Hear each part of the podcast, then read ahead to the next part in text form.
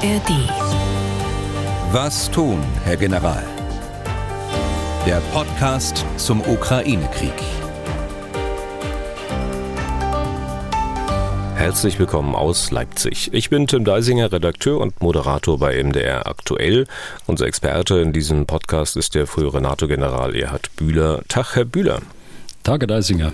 Was haben wir heute vor? Wie immer schauen wir auf die aktuelle Lage und aktuelle Meldungen und wir wollen im zweiten Teil der heutigen Folge, das hatte ich ja vor einiger Zeit äh, versprochen, die Diskussion um die NATO, um Anti-Amerikanismus und angrenzende Themen nochmal aufgreifen und zwar mit reichlicher Unterstützung von Hörerinnen und Hörern, weil uns dazu sehr viele Mails erreicht haben.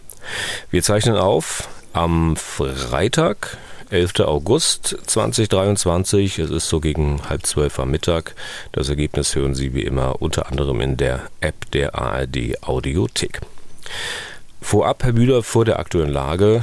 Äh, jetzt haben Sie ja sozusagen auch mal richtig einen mitbekommen. Also jetzt bin ich auch nicht mehr alleine, nachdem man mich ja zu RT oder zu TAS gewünscht hat. Aber es gehört auch zum Gesamtbild, dass wir hin und wieder Mails bekommen, die eigentlich so völlig aus dem bisherigen Rahmen fallen. Solche Mails sind wirklich singuläre Ereignisse, aber der Vollständigkeit halber will ich sie auch mal erwähnen. Renate Felder aus München, die meinte folgendes. Ich lese mal kurz vor. Wir halten Herrn Bühler für den derzeit mit Abstand gefährlichsten und kaltblütigsten Ukraine-Krieg Militärexperten Deutschlands, noch vor Massala, Mölling, Major und Strack-Zimmermann, die von Lindner zum Glück abgedreht wurde und die demnächst nach Brüssel entsorgt wird. Zitat Ende. Mal abgesehen davon, dass es ja hm, seltsam erscheint, jemandem Kaltblütigkeit vorzuwerfen und dann davon zu reden, dass jemand entsorgt wird. Sie kennen die vollständige Mail, Herr Bühler, auch die Begründung für diese Titulierung, die Frau Felder dann in einer zweiten Mail geliefert hat, nachdem ich ihr geantwortet hatte. Das menschliche Leid in diesem Krieg würde bei Ihnen, Herr Bühler, nur vorkommen, wenn ich Sie darauf anspreche und dann auch nur knapp und widerwillig. Ähm, wie geht es Ihnen, wenn ausgerechnet Sie, sage ich mal, derlei Kritik bekommen? Also die Kritik ist natürlich nicht gerechtfertigt. Äh, da kann man die mittlerweile 140 Stunden Podcasts äh, ja anhören. Ich habe häufig das menschliche Leid hervorgehoben und ich glaube, ich habe da viele Zeugen auch dazu. Äh, Frau Dr. Renate Felder hat sich in einem E-Mail als Vorständin eines Münchner Instituts für Geostrategie und äh, Friedensforschung vorgestellt eine Abfrage im Internet, äh, da habe ich gemacht, äh, aber konnte ich nichts finden, was ungewöhnlich ist für so ein Institut. Also ich kenne alle die vier genannten äh, Personen äh, persönlich. Keine dieser genannten Personen würde ich als kaltblütig und gefährlich bezeichnen. Und äh, ich soll der kaltblütigste und gefährlichste sein. Naja, also äh, darüber hinaus, und das hatten Sie jetzt in der Anmoderation nicht erwähnt, soll ich äh, russophob sein und brandgefährlich, so schreibt sie, äh, auf einem Auge blind sein und ich würde nicht erkennen, dass die ukrainische Armee gerade vor der ersten russischen Verteidigungslinie aufgerieben wird und äh, im Herbst die Möglichkeiten der Ukraine erschöpft sein werden. Also ich habe mir die Prognose notiert, mal sehen, wie sich die Lage bis zum Herbst entwickeln wird. Bei Prophezeiungen bin ich ja immer etwas äh, zurückhaltend. Also ich habe, äh, um das nochmal zu sagen, äh, ich habe zusammen mit Ihnen, Herr Deisiger, nunmehr 17, 18 Monate versucht, die Geschehnisse in diesem Krieg militärisch und militärpolitisch einzuordnen. Und wir haben beide versucht, beide Seiten zu Wort kommen zu lassen. Ich habe allerdings auch nie einen Zweifel daran gelassen, da war ich sehr offen, dass meine Sympathien äh, dem Opfer dieser brutalen Aggression gehören, nämlich der Ukraine. Und ja, ich habe den Luftkrieg gegen die Bevölkerung und äh, das damit verursachte menschliche Leid als russischen Terror bezeichnet. Das habe ich zuletzt im letzten Podcast gesagt, als dieses Wohnhaus in Pokrovsk äh, beschossen worden ist mit einer Eiskinder. Rakete. Wenn man das russophob nennt, äh, dann stellt sich mir die Frage, wie sich Frau Dr. Felder zu den Angriffen auf die ukrainische Bevölkerung positioniert, die ja nun schon seit Monaten andauert. Die Lösung, die sie bringt, äh, ist äh, ein sofortiger Stopp der Waffenlieferungen. Besser ein ungerechter Diktatfrieden als ein von der Ukraine selbstbestimmtes weiteres Massensterben. So ist der äh, Abschluss. Also dem Opfer soll durch einen Stopp der Unterstützung die Grundlage zur Selbstverteidigung äh, genommen werden, um äh, das durch den russischen Aggressor verursachte Massensterben zu beenden. Also das ist nicht meine Position und das habe ich mehrfach deutlich gemacht, aber ich nehme das zur Kenntnis. Und wie schon angedeutet, haben ja die allermeisten derjenigen, die uns schreiben, eine völlig andere Sicht auf Sie, Herr Bühler, quasi das ganze Gegenteil dessen, was Frau Felder schreibt. Und ich will mal noch eines erwähnen, weil das auch ein bisschen zum Selbstverständnis dieses Podcasts gehört. Die Wahrnehmung von Frau Felder, meiner Tätigkeit hier, die ist für mich auch nicht nachvollziehbar. Da zitiere ich auch mal kurz. Äh, natürlich sind auch Sie im öffentlich-rechtlichen Rundfunk den NATO-PR-Vorgaben in Sachen Ukraine-Krieg unterworfen. Aber dafür, dass Sie in diesem Korsett stecken, machen Sie Ihre Arbeit sehr gut. Beruflich gelegentlich sogar schon fast suizidal. Das rechne ich Ihnen hoch an. Zitat Ende. Und da bin ich auch schon wieder ein bisschen ratlos, weil naja, weil, weil es da nichts hoch anzurechnen gibt, weil ich nicht wüsste, also welchen äh, PR-Vorgaben wir unterworfen sein sollten, ganz generell. Ich kenne keine, keine einzige. Bei uns ruft auch äh, nicht das NATO-Hauptquartier an, um uns zu sagen, wo es lang geht. Es gibt auch hier niemanden, der mir in den halt heute 140 Folgen auch nur ansatzweise hätte sagen wollen, also das musst du so und so machen oder das musst du so oder so sehen. Und deswegen wüsste ich auch nicht, wieso es suizidal, also selbstmörderisch sein soll, wenn ich Ihre Position, Herr Bühler, ab und zu auch mal kritisch hinterfrage. Also das wollte ich auch nochmal gesagt haben.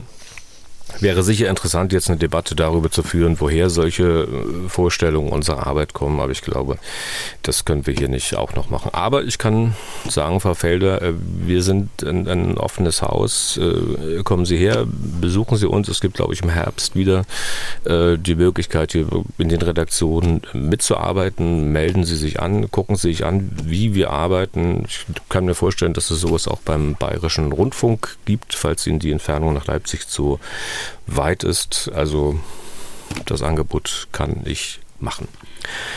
So, jetzt die aktuelle Lage. Kurzer Überblick zunächst, Herr Bühler. Und dann, das scheint jetzt sich einigermaßen bewährt zu haben, greifen wir uns mal wieder Brennpunkte heraus und gehen darauf näher ein.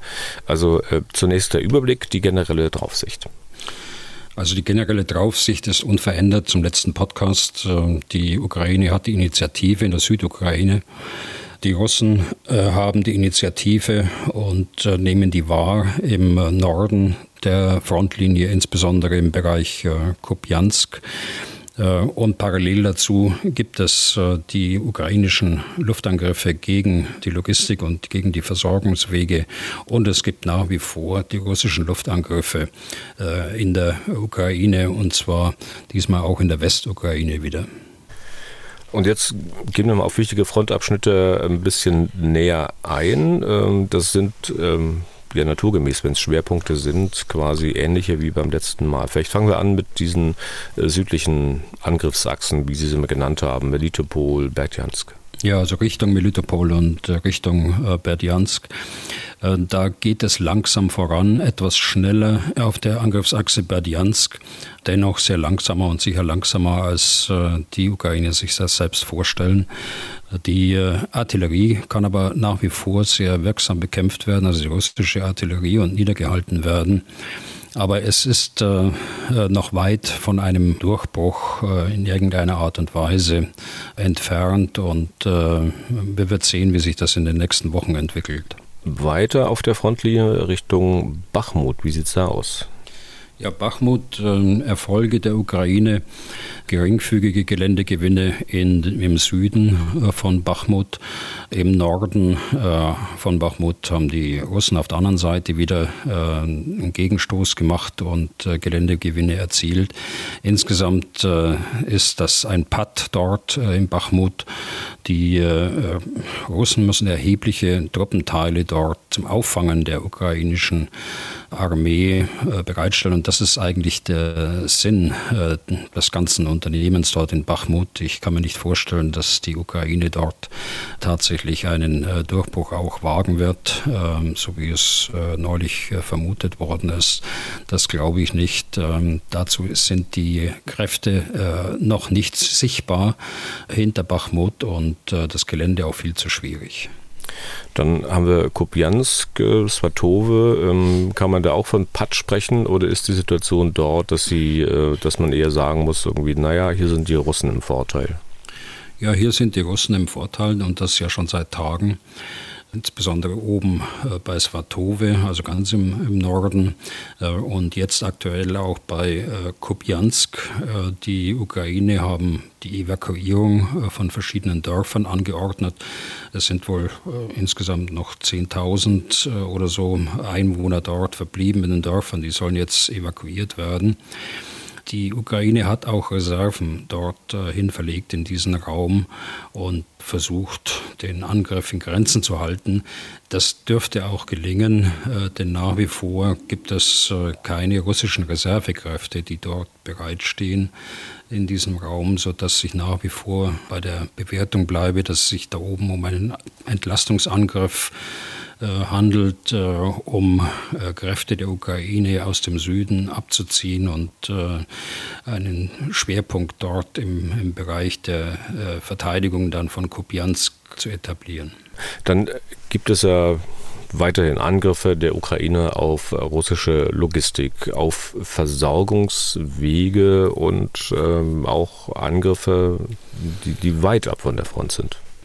Ja, das gibt es aber wenige konkrete Informationen. Gehen wir erstmal nach Moskau. In Moskau hat es äh, eine große Explosion gegeben in einem Rüstungsbetrieb.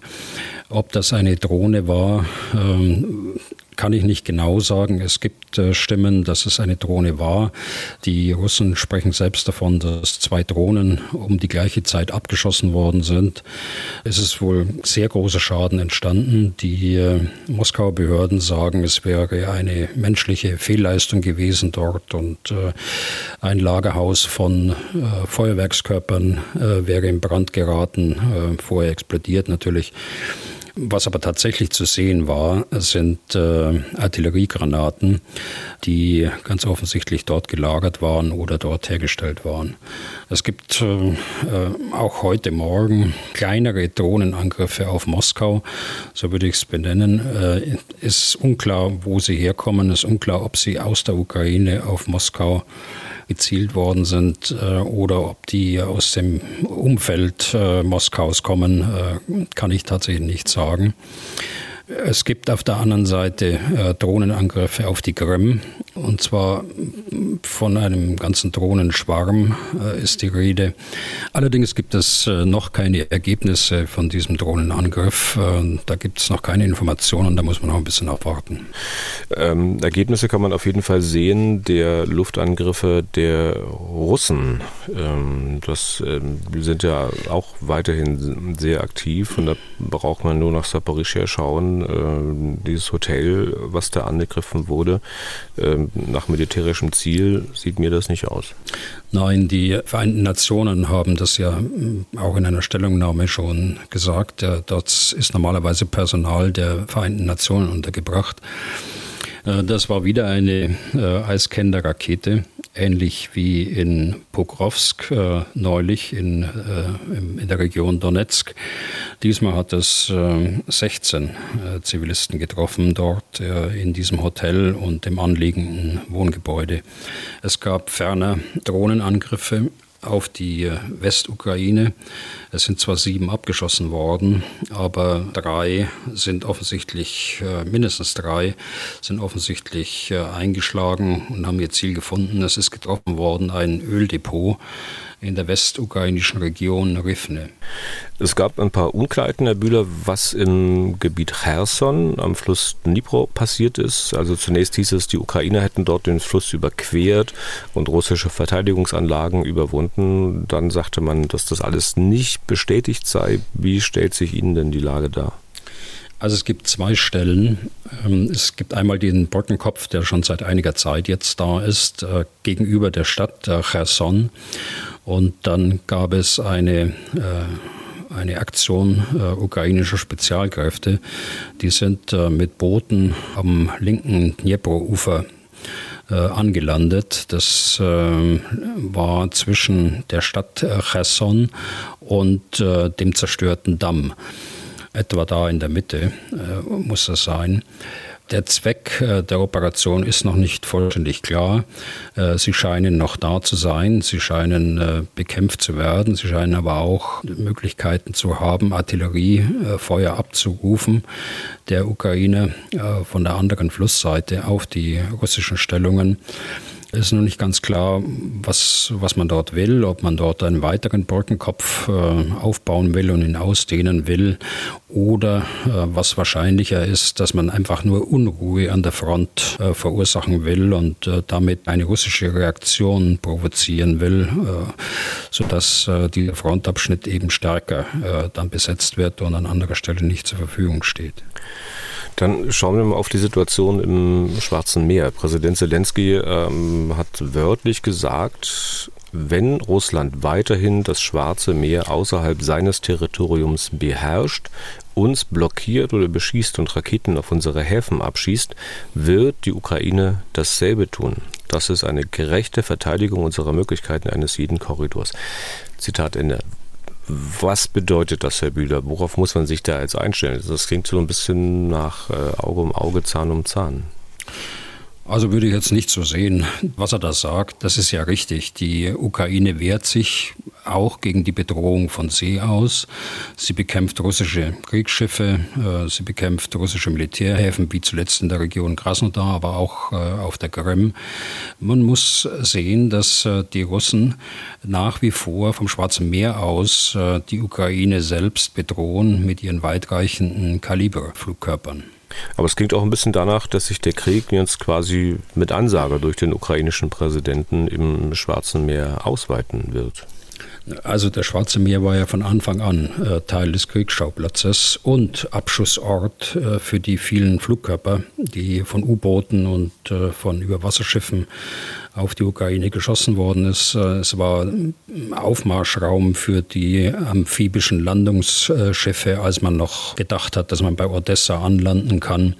Erinnern Sie sich an die, äh, an die Schlangeninsel, an die Versenkung des Flaggschiffs der Schwarzmeerflotte, die Moskwa aber auch auf Angriffe auf Sevastopol und, äh, und den, den Militärflugplatz der Schwarzmeerflotte in der Nähe von Sevastopol. Also das zieht sich eigentlich über den gesamten Krieg, wird vielleicht jetzt ein bisschen mehr sichtbar, weil die Ukraine es geschafft hat, sich diese äh, ferngesteuerten äh, Boote, die Seedrohnen, äh, die mit Sprengstoff beladen werden können, mit erheblichen Mengen von Sprengstoff, mehrere hundert Kilogramm.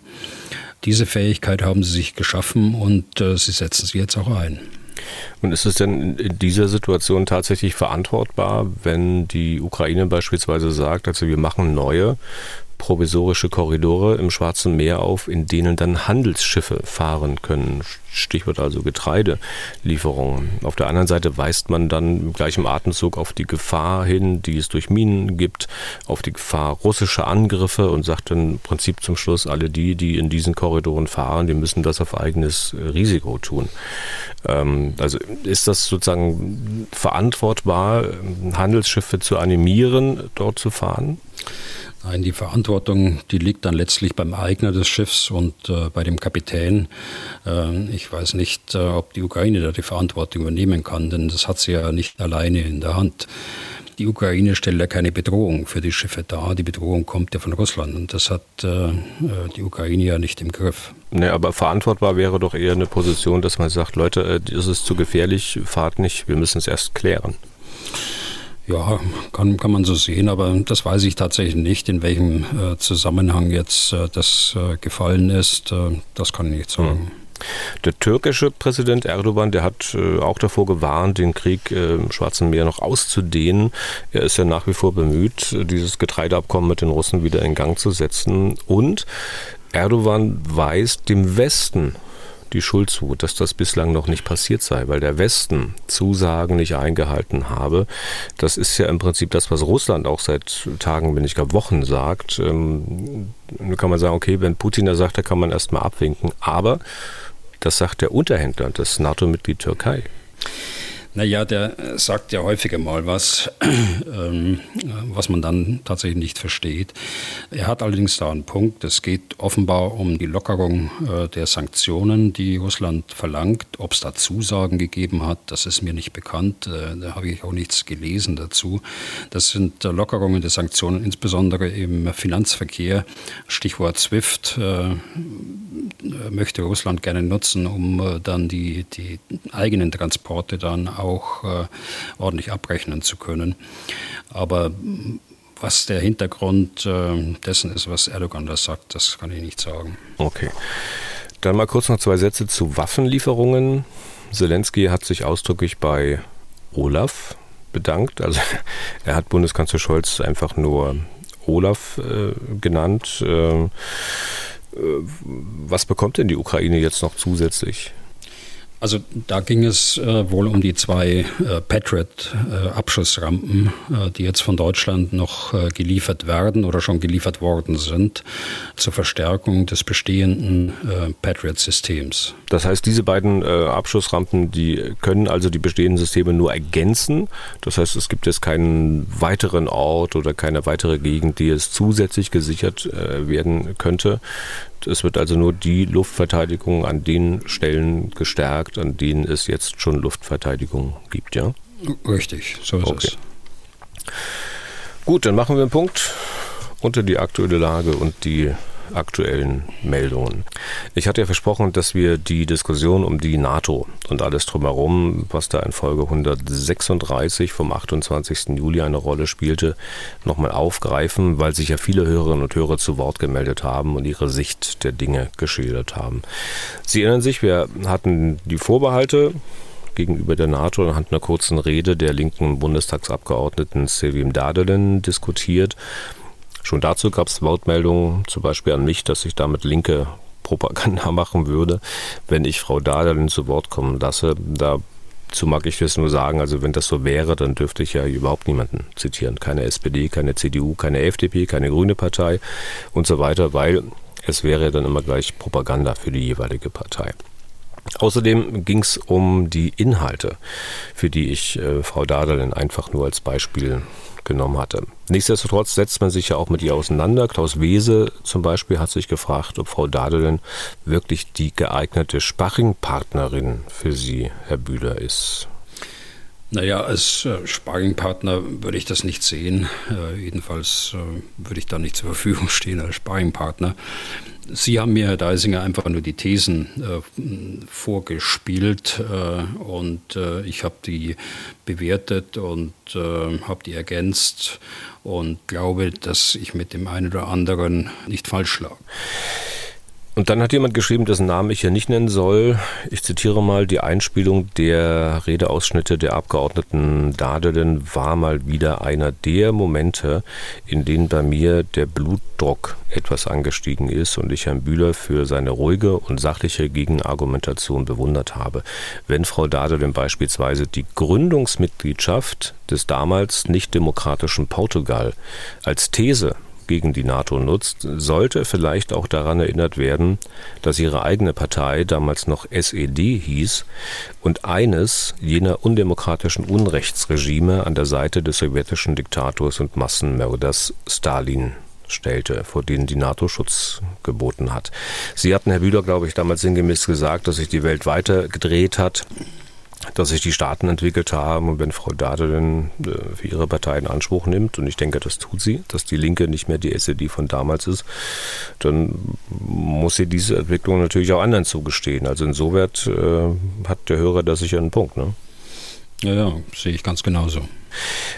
Achso, und vielleicht ähm, generell nochmal ähm, zu unserer Diskussion, äh, weil der Hörer davon geschrieben hat, äh, dass er sich für ihre sachliche Gegenargumentation äh, bedankt, beziehungsweise die bewundern würde.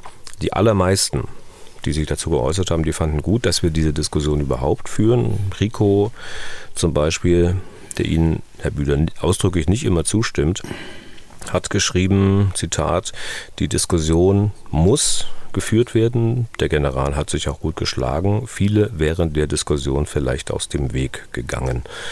Und Holger Wiedemann meint, Zitat, ich finde es äußerst angenehm, dass Sie sich so ruhig und sachlich die Argumente anhören und auf die einzelnen Aspekte reagieren. Gerade in dieser Zeit setzen viele auf Spaltung, aber aktiv zuzuhören und dann im Detail auf die einzelnen Punkte einzugehen, das ist wohl der Schlüssel zur Verständigung. Meint, wie gesagt, Holger Wiedemann. Das äh, hm. trifft Ihre Intention, nehme ich an. Ja, das trifft sie und Ihre natürlich auch. Ich glaube, das ist auch der richtige Weg, äh, auf der sachlichen Ebene zu debattieren und die Emotionen rauszulassen. Und übrigens hat auch das nur nebenbei Herr Wiedemann auch noch Folgendes geschrieben, also quasi am Rande. Er sagte mal etwas zum Lächeln. Ich zitiere nochmal. Herr Bühler reagiert auf etwas provozierende Fragen gern zunächst mit einem Knurren. Dann ist er aber wieder sofort bei sich und argumentiert sachlich. Hat Ihnen das Ihre Frau, Herr Bühler, auch schon mal gesagt? Also knurren Sie zu Hause auch manchmal? Nein, hat sie noch nicht gesagt, ist mir auch nicht bewusst, aber, aber wir sind nun mal nicht im Fernsehen und äh, deshalb äh, äh, muss man das irgendwie offensichtlich akustisch machen, dass man eine gewisse Skepsis hat äh, vor dieser Frage, mhm. möglicherweise auch äh, vor der eigenen äh, Kompetenz, die Frage beantworten zu können. Aber sie kriegen das dann schon mehr hin, dass sie mich wieder auf den rechten Weg führen. Ich musste übrigens bei diesen Zeilen an, von Herrn Wiedemann an den Film Papa Ante Porters denken Schrecken von äh, Loriot. Ich liebe diesen Film. Da sitzen Evelyn Hamann, Loriot in einem Restaurant und sie fragt ihn, hast du einmal gesehen, wie es aussieht, wenn du so machst? Sie demonstriert dann so ein paar eigentümliche Bewegungen mit dem Mund und er fragt dann, was mache ich und wann mache ich das? Und dann antwortet er letztlich, dann ist das eine liebenswerte Besonderheit. Also, was wären ohne liebenswerte Besonderheiten? Und wenn es ein Knurren ist, ne? Okay, das auch wirklich nur ganz nebenbei. Jetzt äh, wieder zurück zum Thema. Harter Schnitt also wieder. Es ging um Kritik an der NATO. Unser Herr Christian Wachutka, der hat gemeint, äh, wer auf die NATO schimpft, der meint in der Regel die USA.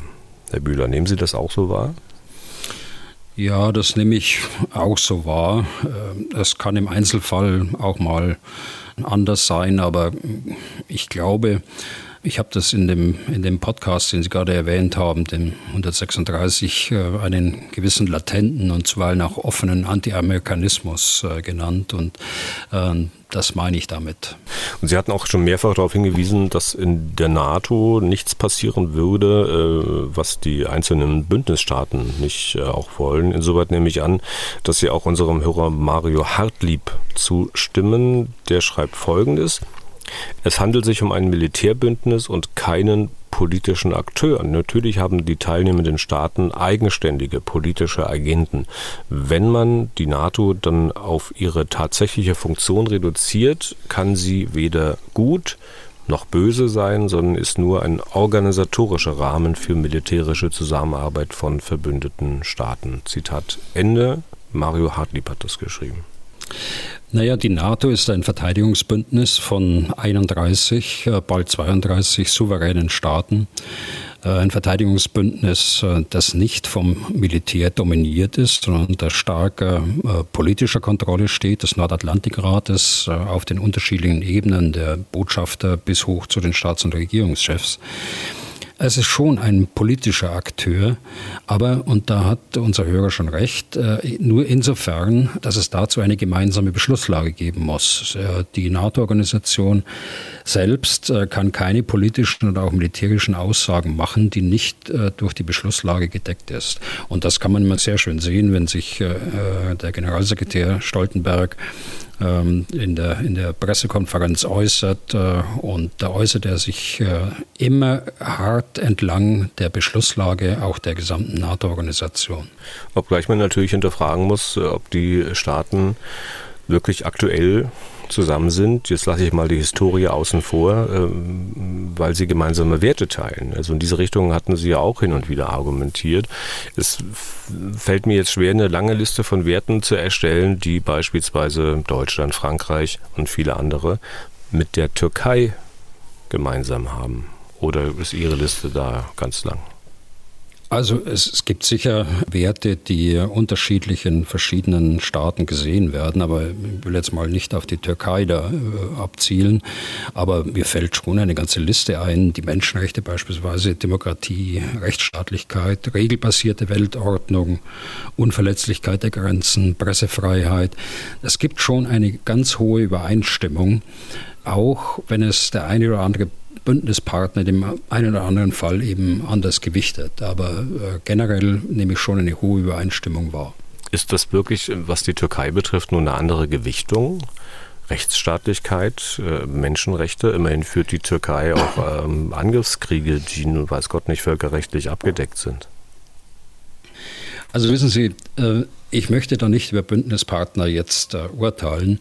Äh, das müsste wesentlich kompetenter und wesentlich fundierter dann auch gemacht werden. So auf Zuruf das zu machen, das, das mache ich nicht. Mhm. ich bleibe bei der, bei der Linie. Ich habe die Türkei häufig besucht, privat, im Urlaub, aber auch dienstlich.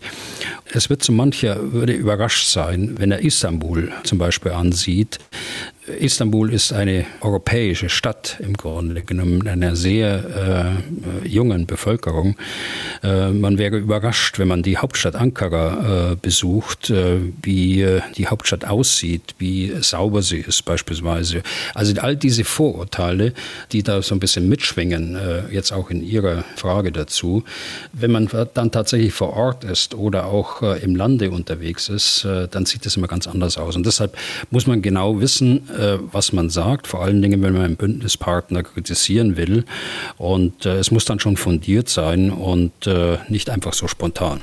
Ist es dann vielleicht richtiger zu sagen, dass es primär auch bei der NATO also nicht um Werte geht, sondern letztlich um staatliche Interessen? Es geht um beides. Es geht schon um Werte, es geht aber auch um äh, Interessen, natürlich. Aber eben nicht nur. Es geht auch um Interessensausgleich. Und äh, da hat die NATO eine wichtige Funktion. Es geht um faire Lastenteilung äh, innerhalb der NATO. Da waren wir äh, Deutschen bekanntlich nicht immer die Besten. Es geht um Solidarität. Nicht nur, äh, wenn man äh, angegriffen wird oder wenn man glaubt, in einer schwierigen politischen Situation zu sein. Das ist geregelt Artikel im Artikel 4 des NATO-Vertrages Konsultationen.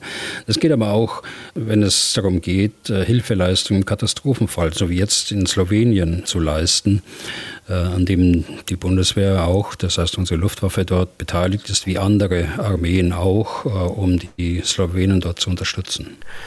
Was die Funktion der NATO betrifft, und zwar über viele Jahre des Kalten Krieges hinweg. Ähm, gibt es nach Ansicht von Christian Wachutka, wir hatten ihn vorhin ganz kurz schon mal, ein fundamentales Missverständnis. Es sei nicht so, dass man die NATO ähm, einfach als Pendant zum damaligen Warschauer Pakt sieht. Und jetzt zitiere ich Herrn Wachutka mal. Der Warschauer Pakt war im Wesentlichen ein Instrument der zumindest mittelbaren Kontrolle des russischen Imperiums. Die Sowjetunion wiederum war ein Instrument der unmittelbaren Kontrolle gegenüber Ukraine, Belarus, Balten und so weiter. Diese mittelbare Kontrolle konnte bei Bedarf aber auch in unmittelbaren Zwang umschlagen. Siehe DDR 53, Ungarn 56, Tschechoslowakei 68. Die NATO hingegen war nie Ausrufezeichen ein Kontrollinstrument der USA, sondern mal ganz böse formuliert, so etwas wie eine militärische Vorfeldorganisation, in Klammern Wohlwollende, ein Club grundsätzlich Gleichgesinnter mit den USA als Primus inter pares. Für ein Kontrollinstrument waren bzw. sind die Entscheidungsstrukturen viel zu lange egalitär, schlichtweg zu demokratisch demokratischen Anführungszeichen, wie Herr Wachutka schreibt. Und Zitat Ende. Ähm, über diese Entscheidungsstrukturen in der NATO, wie, wie das da funktioniert, bevor man äh, sich auf eine bestimmte Position einigt und dann gemeinsam möglicherweise in einem Strang zieht, da hatten Sie auch schon öfteren was ausgeführt, Herr Bühler. Ja, ja, genau. Habe ich gemacht. Also ich glaube, äh, dass Herr Wachutka da durchaus richtig liegt in der Unterscheidung zwischen Warschauer Pakt und, äh, und der NATO. Die NATO besteht grundsätzlich aus gleichberechtigten Staaten. Und äh, wenn an Entscheidungen anstehen, dann müssen sie einstimmig fallen. Das ist manchmal mühsam wie wir es gerade erlebt haben beim NATO-Beitritt äh, Schwedens. Zweitens natürlich sind die USA ein Schwergewicht in der NATO. Aber sie haben eben auch nur eine Stimme.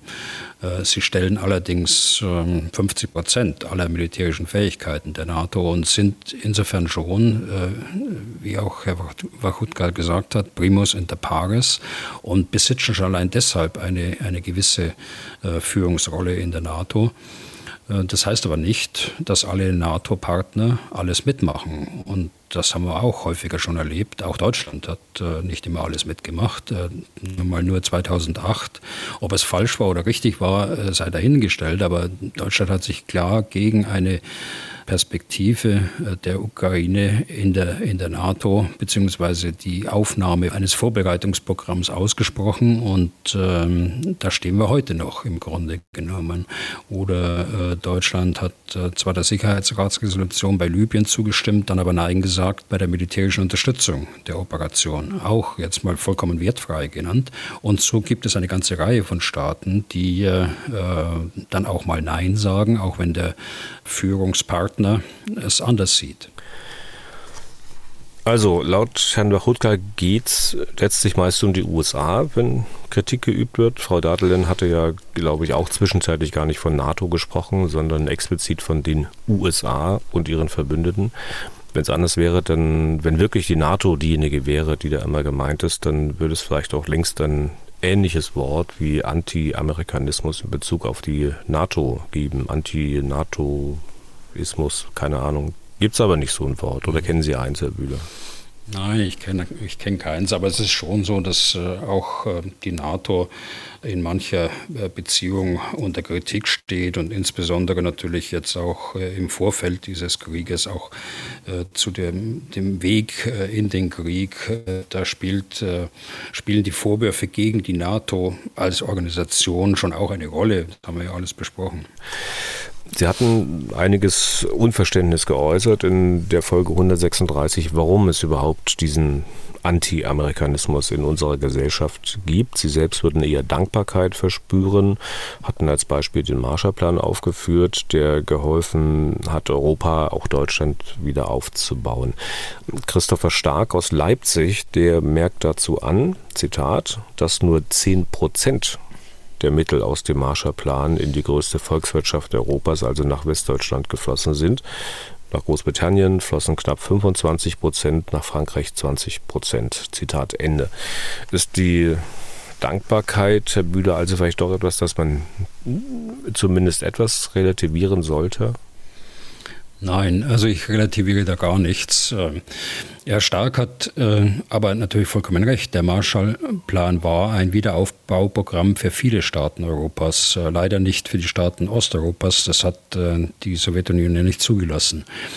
Und ich füge zusätzlich an, dass diese, dieser Marshallplan natürlich auch im Interesse der USA war. Äh, nicht, dass wir jetzt da nochmal eine Nachfrage dazu haben. Natürlich war es auch so, dass es auch im Interesse der USA war.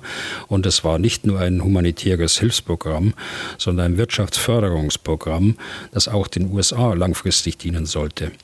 Aber immerhin äh, war Deutschland ja der, der Kriegsgegner und äh, für entsetzliche Kriegsverbrechen und für Völkermord äh, verantwortlich. Und so sehe ich es schon als bemerkenswert an, dass dieser Schritt in Amerika gemacht worden ist, Deutschland mit einzubeziehen. Es gab ja andere Planungen. Es gab den Morgenthau-Plan schon während des Krieges noch, der im Grunde genommen darauf hinausgelaufen wäre, Deutschland zu zerschlagen in mehrere kleinere Staaten und äh, weite Teile der Industrie abzubauen, äh, das Ruhrgebiet äh, bzw. das komplette westliche Teil unter internationale Verwaltung zu stellen und dergleichen mehr.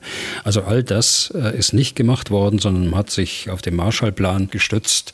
Und äh, das war erfolgreich. Aber das war auch nur ein Baustein dessen, was ich äh, in einer langen Liste von, von äh, positiven Seiten mal äh, dem Anti-Amerikanismus gegenübergestellt habe.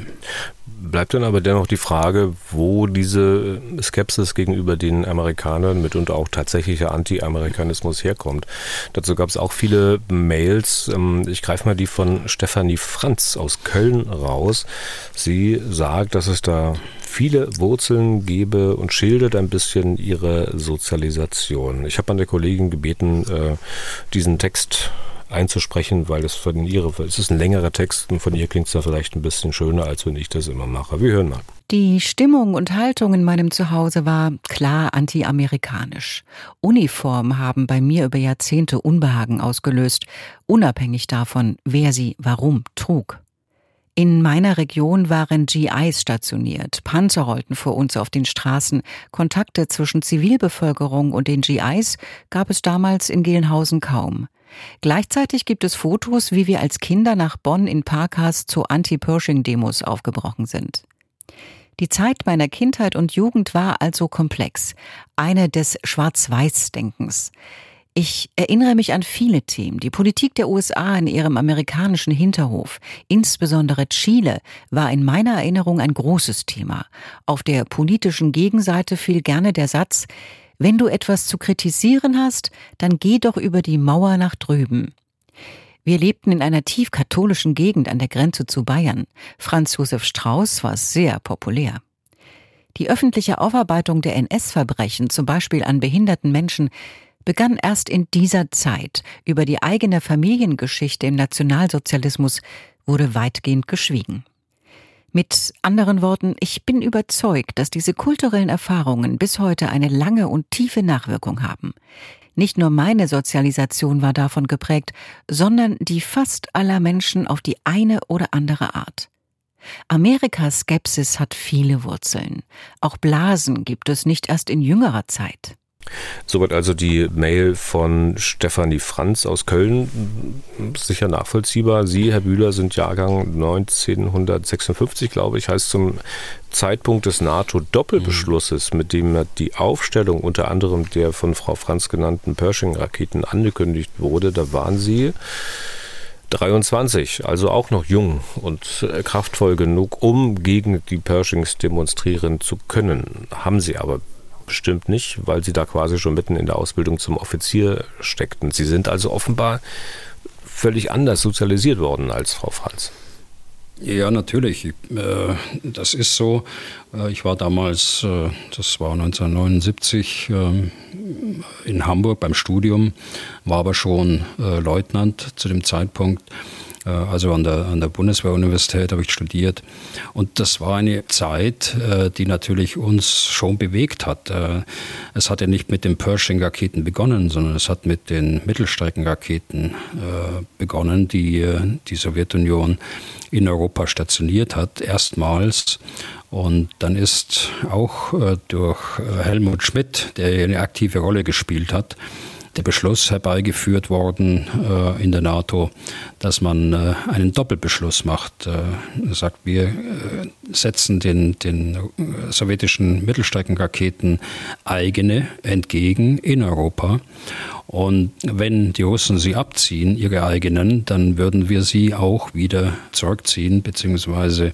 verschrotten. Äh, und so ist es ja dann gemacht worden. Es ist dann zu einem äh, Rüstungskontrollvertrag gekommen, mit dem eine ganze Sparte von äh, Raketen verboten worden sind und die sind alle verschrottet worden. Auf der sowjetischen Seite genauso wie auf der, auf der NATO-Seite, wobei bei der NATO-Seite waren sie US-Raketen, die hier in Deutschland stationiert worden sind und in anderen europäischen Ländern.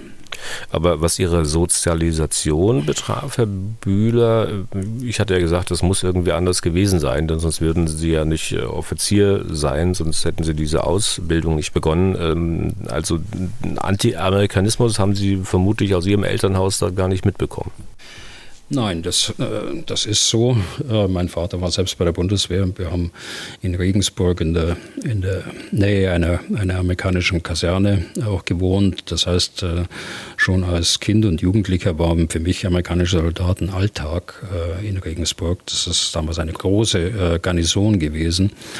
Also von daher, äh, natürlich, jeder hat so seine eigene Lebensgeschichte und seine eigene Sozialisierung und äh, seine eigenen Erfahrungen und, bewertet dann heutige äh, Ereignisse dann eben aufgrund seiner Erfahrung und fast zur gleichen Zeit aufgewachsen wie Sie, Herr Bühler, ist die Schreiberin der nächsten Mail, die ich zitieren will oder zitieren lassen will. Die Kollegin macht es gleich wieder.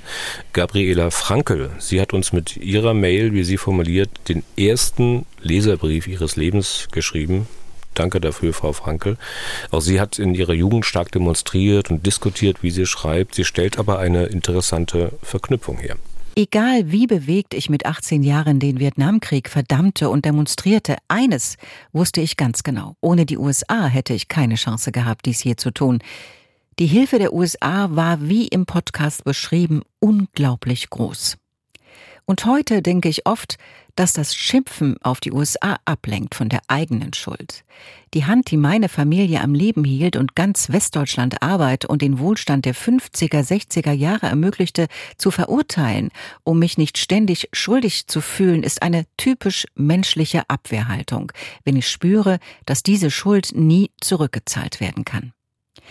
Auch später im Leben lernte ich Menschen kennen, die gerade den Menschen, denen sie besonders viel Dank schulden, dieses mit Hass und übler Nachrede vergelten. Weil wir es anscheinend schlecht aushalten können, eine solche Schuld nicht tilgen zu können, muss umgekehrt der Geber verunglimpft werden. Es gibt keinen Grund, als Deutscher die USA zu verunglimpfen, außer diesen. Das ist also die Meinung von Gabriela Frankel. Herr Bühler, was meinen Sie? Ja, ich kann das äh, vollständig nachvollziehen. Das ist eine sehr persönliche Erklärung. Vielen Dank, Frau Frankel, die äh, Frau Frankel aufgrund ihrer Lebensgeschichte, ihrer Erfahrungen so eben formuliert. Und es ist auch richtig, dass uns Amerika, jedenfalls im Westen äh, Deutschlands und in West-Berlin, äh, denken wir an die Luftbrücke, ermöglicht hat, eine Demokratie und auch Wohlstand aufzubauen. Und das nach dem Krieg. Aber ähm, ich will trotzdem noch mal fragen, ist es nicht vielleicht dann doch zu einfach, Ablehnung gegenüber den USA nur so zu erklären, wie es Frau Frankel beschreibt? Das blendet ja Dinge, die Amerika noch so alles getan hat, letztlich eher aus. Christopher Stark, auch ihn hatte ich vorhin schon mal zitiert, der sieht das offenbar anders und jetzt lese ich es mal wieder selber vor. Wenn man Anti-Amerikanismus in Deutschland verstehen will, dann muss man meines Erachtens auch das vollkommen unnötige und große Menschheitsverbrechen des Vietnamkrieges mit Millionen Toten nennen. Ebenso die illegalen Putsche in Lateinamerika seit den 1970er Jahren. Die Foltergeschichte mit Guantanamo Bay und Abu Ghraib haben Sie ja in der Sendung genannt. Gerade gegen den Vietnamkrieg gab es ja in Deutschland Massenproteste. So ein großes Verbrechen vergisst auch die Folgegeneration nicht. Auch nicht vergessen sollte man den NSA-Skandal und die mindestens unfreundliche Wirtschaftsspionage der NSA, die bereits seit den frühen 2000er Jahren bekannt sind. Stichwort Eckerlon und Bad Aiblingen. Zitat Ende. Mit den Dingen, Herr Bühler, die Herr Stark angesprochen hat, ähm, wird, wird Ihnen die Skepsis bzw. der Anti-Amerikanismus dann doch ein bisschen erklärlicher?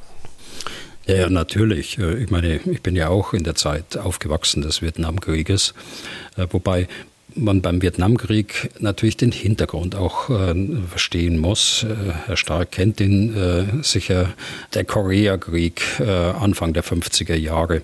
Dann die, die Angst der Ausweitung äh, des Kommunismus, äh, das ist ja der Hintergrund. Und in dieser Phase hat sich Amerika dann eingemischt in den Bürgerkrieg, der es, den es in Vietnam gab zu dem Zeitpunkt und bereits schon seit zehn Jahren gegeben hat und hat sich dann auf Seiten der äh, Südvietnamesen dort äh, in den Krieg eingemischt. Ich glaube 1964 war es. Selbstverständlich spielt es eine große Rolle, weil das eine ganze Generation auch äh, geprägt hat. Und auch die anderen Beispiele, die Sie ja da nennen, äh, Guantanamo, Abu Ghraib, da haben wir in der Tat darüber gesprochen. NSA-Skandal, naja gut, das würde ich etwas äh, abgestuft äh, sehen. Es ist normal Aufgabe der, der Geheimdienste, äh, äh Material zu sammeln. Und äh, da wird kein Unterschied zwischen Bündnispartnern gemacht, äh, sondern man sammelt das, was man, was man kriegen kann. Aber ich bin weit entfernt davon, alles gut zu heißen, was dort im, im Namen Amerikas alles gemacht hat, äh, gemacht worden ist. Äh, auch, äh, auch was, wenn ich gerade über den Vietnamkrieg gesprochen habe. Aber in der Summe, äh, in der Abwägung jetzt dessen, was auf der einen Seite an Sicherheit uns gegeben worden ist, was uns in den letzten äh, 70 Jahren dann äh, auch garantiert worden ist, äh, gerade in Europa und insbesondere auch in Deutschland, äh, dem damaligen Kriegsgegner. Und äh, wenn ich dann auf der anderen Seite die äh, Dinge sehe, die Amerika getan hat oder im Namen Amerikas gemacht worden sind, dann bin ich damit nicht einverstanden. Äh, ich, ich verurteile das auch.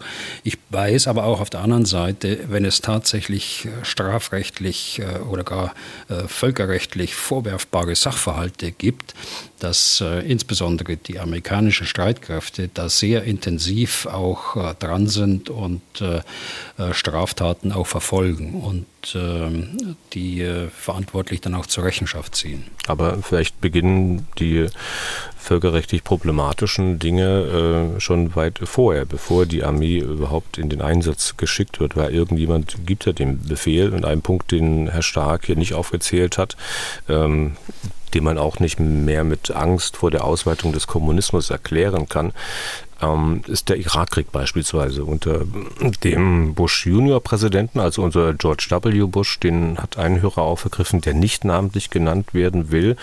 Ich zitiere kurz, in gewisser Weise war der von den USA erzwungene Irakkrieg nichts anderes als die Situation in der Ukraine. Mit bewiesen falschen Informationen wurde der Einmarsch in ein souveränes Land gerechtfertigt und ohne Unterstützung der Staatengemeinschaft durchgezogen. Zitat Ende. Ich ahne, Herr Bühler, dass Sie äh, mit dieser gezogenen Parallele Irak und Ukraine-Kriege Schwierigkeiten haben. Dazu können Sie auch gleich was sagen. Aber ähm, ich, ich will Sie mal noch was anderes dazu fragen. Sie haben ja mehrfach auf einen Fehler, wie Sie gesagt haben, hingewiesen, den der damalige US-Außenminister Powell gemacht haben will, nämlich vor der gesamten Weltöffentlichkeit zu erklären, dass der Irak Massenvernichtungswaffen besitzen würde und den Krieg gegen den Irak damit quasi zu begründen, weil die Informationen, die er bekam, falsch waren. Was wir aber nicht besprochen haben, ist, warum sie falsch waren. War es ein Versehen, wirklich? Das glauben viele nicht. Äh, vor allem deshalb nicht, weil ja in den ganzen Monaten davor ähm, sehr deutlich geworden ist, dass Bush Krieg gegen den Irak führen wollte und lange nach einer Möglichkeit gesucht hat, einen solchen Krieg zu legalisieren. Kann man da wirklich nur von einem Fehler Pauls sprechen? Also das ist ja jetzt eine Unterstellung, äh, die Sie da bringen oder die Sie in Frageform äh, bringen. Ich glaube, das kann man dem Paul nicht äh, unterstellen. Das schreibt er selbst in seinem Buch, wie es dazu gekommen ist. Das war äh, tatsächlich ein Geheimdienstfehler in Europa, äh, der dann von Geheimdiensten in den USA aufgenommen worden ist. Und äh, es klang alles plausibel und das hat man dem Außenminister äh, dann vorgetragen und er hat es seinen Leuten geglaubt. So, dass der Irakkrieg nicht den Kommunismus als Zielrichtung hat, äh, Deisinger, das hatten Sie in der Anmoderation jetzt dieser Frage ja mit reingebracht, das ist vollkommen klar. Aber man muss ihn, man muss ihn ja sehen vor dem äh, Hintergrund des Kampfes gegen den Terrorismus damals. Äh, man muss ihn sehen äh, vor dem Hintergrund des Verdachts, dass Hussein, und ist ja schon begründet gewesen, dass er Terrorismus unterstützt hat, als er Al-Qaida unterstützt hat. Man muss ihn sehen vor dem Hintergrund auch dessen, was Hussein getan hat, äh, den Überfall auf Kuwait, äh, den Einsatz von Chemiewaffen im Krieg Iran gegen den Iran. Also er ist ja kein unbeschriebenes Blatt und es hat zahllose Sicherheitsratsresolutionen gegeben gegen den Hussein. Also es war ein Schurkenregime, was dort an der Macht war. Ich will damit nichts relativieren. Es fehlte ein, ein Sicherheitsratsbeschluss äh, tatsächlich, der eine, eine Gewaltanwendung einer Koalition geführt durch die USA ermöglicht hätte. Das hat gefehlt. Und insofern ist, das sehen andere Völker oder Völkerrechtler in unterschiedlicher Art und Weise, aber die übereinstimmende Auffassung ist, so wie ich es wahrnehme, dass es nicht dem Völkerrecht entsprochen hat. Demzufolge also völkerrechtswidrig war dieser Krieg. So ist es. Ne? Ja, das ist, genau. Und ähm, wenn manche Zweifel haben an der Völkerrechtswidrigkeit dieses Krieges, äh, dann ähm, steht ja noch die Frage, was spricht denn dagegen, das auch wirklich zu untersuchen? Also ich kann mir jetzt nicht erinnern, dass es aus der großen Politik in Deutschland solche Forderungen gab. Und äh, vielleicht ist auch das genau das, was sie äh, in Teilen unglaubwürdig macht. Also man kann doch dann auch sehr schnell den Eindruck bekommen, also ähm, jetzt würde es dann politisch ans Eingemachte gehen im Verhältnis zu den USA. Also hält man sich dann lieber zurück und versucht, hm, Gras wachsen zu lassen. Herr Deisinger, ich kann Ihnen nichts sagen. Ich habe das zwar bewusst äh, miterlebt, natürlich den Krieg äh, 2003 und äh, ich halte den kompletten Krieg für einen ganz großen strategischen Fehler, jetzt äh, mal vom, vom Völkerrecht weggehend. Äh, er war ein strategischer Fehler, weil er nichts zum Besseren äh, bewirkt hat, äh, weil er geopolitisch, geostrategisch äh, auch dazu geführt hat, äh, dass in Afghanistan die, äh, die Dinge zum Schlechteren geworden sind. Äh, allein aufgrund der Tatsache, dass die Amerikaner und die Briten aus dem Süden und aus dem Osten verschwunden sind in Afghanistan und dadurch erst die äh, Taliban wieder hochkommen konnten in diesen Regionen. Und äh, ausgestrahlt hat das Ganze bis auf den Balkan, äh, auf den westlichen Balkan äh, in, dieser, in dieser Zeit. Also das Ergebnis äh, dann äh, jetzt, wenn man das betrachtet, nach 20 Jahren, in welchem Zustand der Nahe und Mittlere Osten immer noch ist, ja, dann kann man wirklich nur sagen, das hat nichts zum Besseren bewirkt. Jörg Handrock hat uns von der Insel Rügen geschrieben, und zwar folgendes. Ich zitiere, wir dürfen nicht mit zweierlei Maß messen. Die USA haben sich seit dem Zweiten Weltkrieg schreckliche Verbrechen schuldig gemacht, von denen der brutale Vietnamkrieg sicher das Schlimmste war. Und auch der Zweite Irakkrieg war völkerrechtswidrig und unverhältnismäßig. Dazu kommt die massive Einmischung in innere Angelegenheiten souveräner Staaten, Chile, Iran-Contra-Affäre, Grenada und so weiter und so fort. Letztlich auch die Aufrüstung der Taliban, die sich dann gegen die Amerikaner selbst gerichtet hat. Die USA spielen nur nach den Regeln, die ihnen passen, weshalb sie vielen wichtigen internationalen Konventionen oder eben dem Internationalen Strafgerichtshof nicht beigetreten sind. Zitat Ende. Herr Randrock äh, betont auch nochmal, dass das natürlich nicht die Invasion Russlands in der Ukraine rechtfertigen würde. Aber dieses zweierlei Maß, Herr Bühler, sehen Sie das auch? Ich meine, sowas hat natürlich Auswirkungen wenn eine Familie zwei Kinder hat und eben nicht gleiche Maßstäbe in der Erziehung anlegt, immer ein Kind bevorzugt wird, dann kann man sich ja leicht ausrechnen, was das für Folgen hat. Und da braucht man nicht mehr fünf Finger dazu. Ja, im Grunde genommen ist das ja äh, die gleiche Frage, die vorher schon Herr Stark auch gestellt hat, äh, wenn ich das richtig erinnere. Da will ich mich jetzt nicht wiederholen, was den, was den Irakkrieg angeht und äh, auch nicht, äh, was die Aktivitäten der Geheimdienste da in, in Lateinamerika angehen.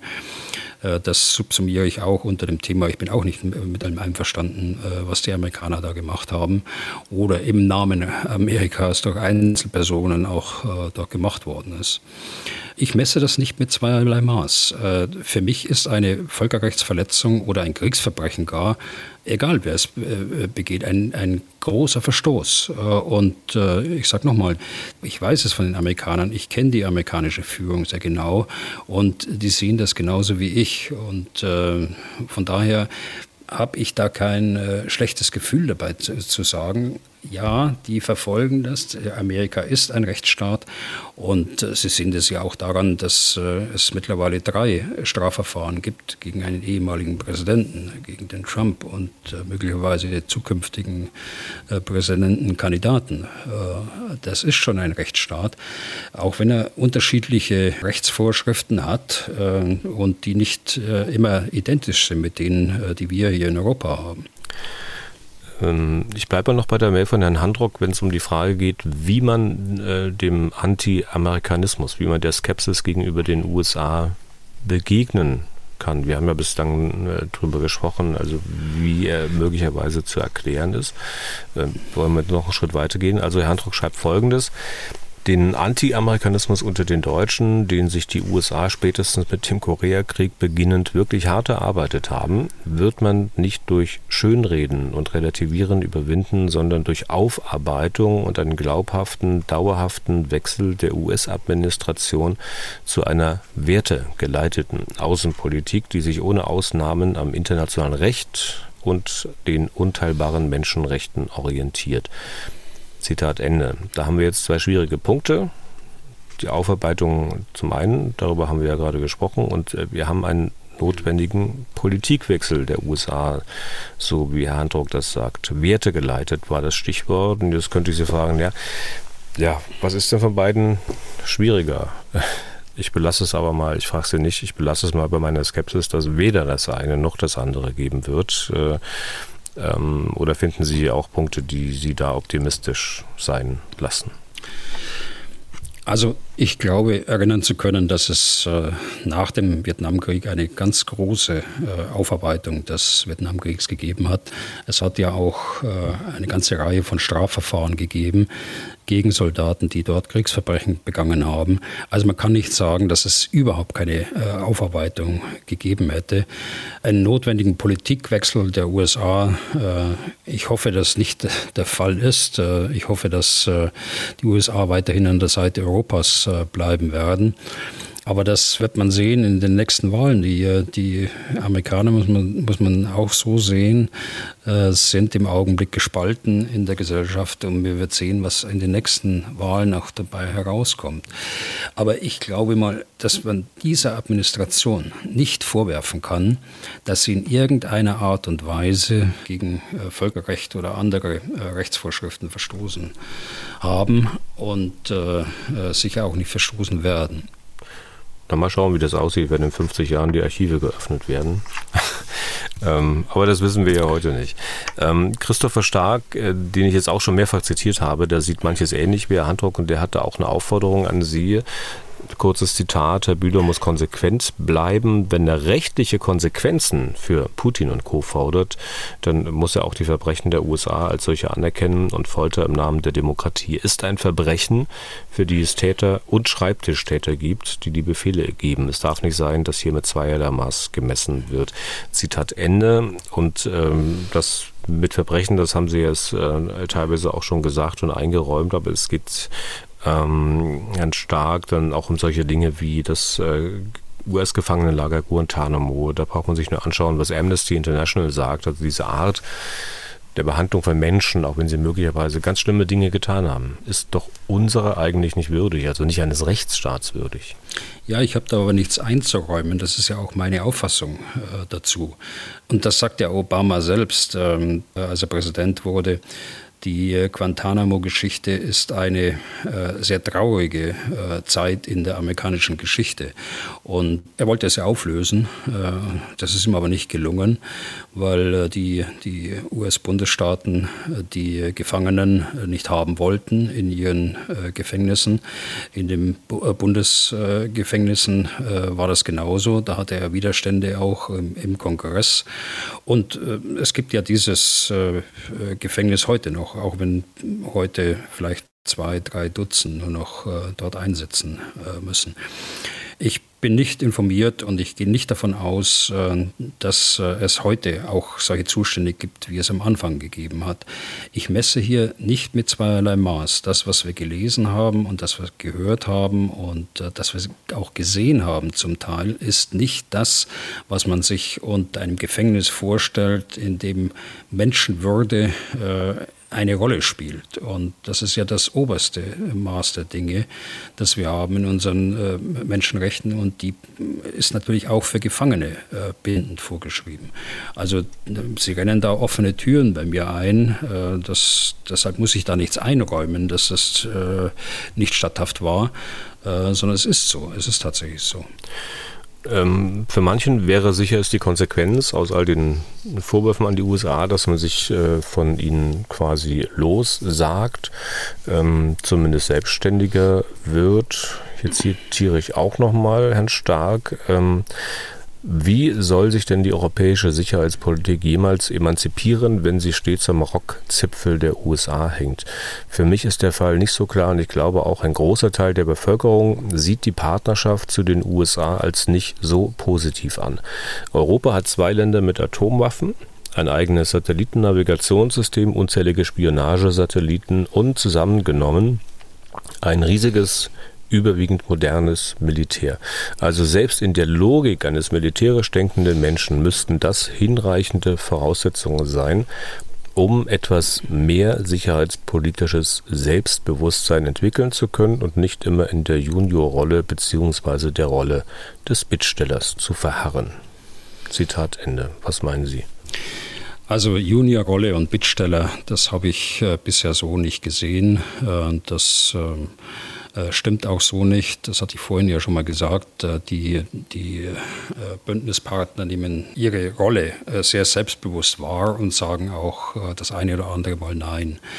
Wir hängen nicht nur am Rockzipfel der USA, sondern wir haben eine Zusammenarbeit, eine transatlantische Zusammenarbeit und eine Interessensgemeinschaft äh, über den Atlantik hinweg. Die USA haben ein Interesse an Europa und wir haben ein Interesse an der Großmacht USA, dass wir mit ihr verbunden bleiben. Nicht nur, weil sie auch die militärischen Fähigkeiten hat äh, zu unserem Schutz. Sie führt das ja de facto durch tagtäglich und das seit äh, 70 äh, Jahren. Natürlich brauchen wir mehr Lastenteilung und vor diesem Hintergrund äh, sehe ich die Notwendigkeit, dass wir äh, in Europa die äh, europäische Sicherheitspolitik stärken die äh, europäischen Fähigkeiten auch stärken im Sinne des Stärkens des europäischen Pfeilers äh, der NATO. Ich würde niemals dazu raten, die Partnerschaft äh, mit den USA aufzugeben. Ich sage Ihnen ganz ehrlich, seit einigen Jahren sage ich das schon so, man lässt eine Großmacht nicht im Stich, sondern man versucht so eng wie möglich mit ihr zusammenzuarbeiten, auch in dem Sinne, dass man Entscheidungen mit beeinflussen kann. Und äh, das kann man durchaus äh, mit den Amerikanern. Das kann man auch mit der militärischen Führung der Amerikaner. Äh, das habe ich ja selbst miterlebt. Ich bin ja auch selbst da drüben ausgebildet worden im Generalstabslehrgang. Das kann man durchaus. Und kann man dann dabei so weit gehen, wie es eine Dame in ihrer Mail schreibt, deren Namen ich jetzt hier nicht nennen soll. Ich zitiere ganz kurz, Werte hin oder her. Die geopolitische Lage und die deutschen Interessen lassen gar nichts anderes zu, als das Bündnis mit den USA beizubehalten. Hier stimme ich Herrn Bühler zu, ob es uns gefällt oder nicht. Das ist Realpolitik in all ihrer Unerbittlichkeit. Zitat Ende. Also wie gesagt, die Dame hat äh, diesen Satz eingeleitet oder diese Sätze eingeleitet mit Werte hin oder her. Kann man tatsächlich so weit gehen? Dem was äh, die Dame da geschrieben hat, ist nichts hinzuzufügen. Das ist mit anderen Worten genau das äh, gesagt, vielleicht besser sogar gesagt, äh, als ich das gerade eben gesagt habe. Äh, Realpolitik in ihrer Unerbittlichkeit, ja, das ist so. Okay, und damit sind wir durch für heute und für diese Woche. Vielen Dank für Ihr, Ihr, weiterhin so großes Interesse an diesem Podcast und Ihre Mitwirkung, indem Sie uns viele Fragen und Anmerkungen schicken. Wenn Sie selbst welche haben, dann schreiben Sie an general.mdraktuell.de oder rufen Sie an unter 0800 637 3737. Herr Bühler, ich wünsche Ihnen ein feines und erholsames Wochenende. Die nächste Ausgabe des Podcasts planen wir für Dienstag nächste Woche.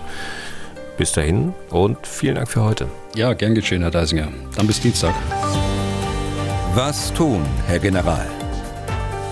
Der Podcast zum Ukraine-Krieg.